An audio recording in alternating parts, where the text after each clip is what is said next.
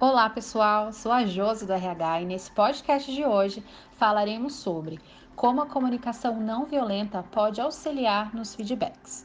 Provavelmente você já recebeu ou realizou algum feedback, tanto positivo como construtivo. Constantemente fazemos isso, certo?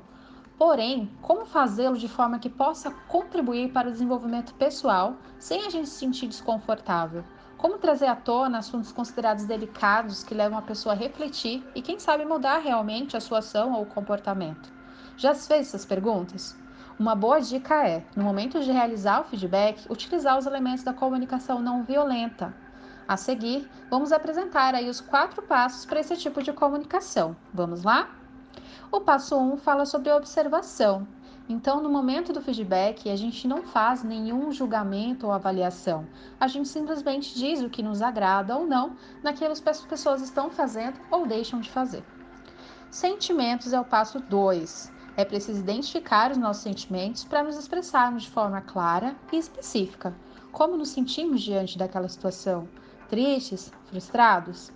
O passo 3 fala sobre necessidades, reconhecer a necessidade que temos e que está escondida atrás de cada sentimento, de cada fala, de cada atitude tomada, para construir uma comunicação mais equilibrada e empática. No passo 4, temos o pedido. É preciso pedir de forma específica, genuína e demonstrando empatia, pois pode ser um difícil entender né, o que é solicitado. Isso faz com que o pedido não seja visto como uma exigência, Vamos colocar em prática, dar um exemplo? Então, vou dar um exemplo aqui de um feedback sem utilizar a comunicação não violenta. Onde está o relatório sobre o andamento do projeto que eu pedi para ser entregue? Todos os seus colegas já entregaram e você não? Mais uma vez, você não entregou dentro do prazo. Você não cumpre com os combinados no que precisamos para o projeto. Preciso que se comprometa mais com as entregas. Agora vamos para um exemplo utilizando a comunicação não violenta. Então, passo 1, um, observação. Nas últimas duas reuniões, você não entregou seus relatórios. Ponto. Passo 2 de sentimentos. Me sinto frustrado por não conseguir que a minha equipe cumpra os prazos. Passo 3, necessidades. Precisamos garantir que tudo seja entregue dentro das datas estipuladas, pois outras pessoas dependem dessas informações para realizarem os seus trabalhos. E o passo 4, pedido. Posso contar com o envio dos relatórios deste mês até a data combinada? Viram a diferença? O que, que acharam? Um fato que podemos perceber no feedback que não utiliza a CNV é a comparação, ao dizer todos os seus colegas já entregaram e você não. É importante levarmos em consideração que ninguém gosta de ser diminuído em relação aos demais. Por isso, vamos evitar as comparações? Ao invés de comparar o desempenho de um indivíduo com o dos demais, compare com o que era esperado que fosse desenvolvido.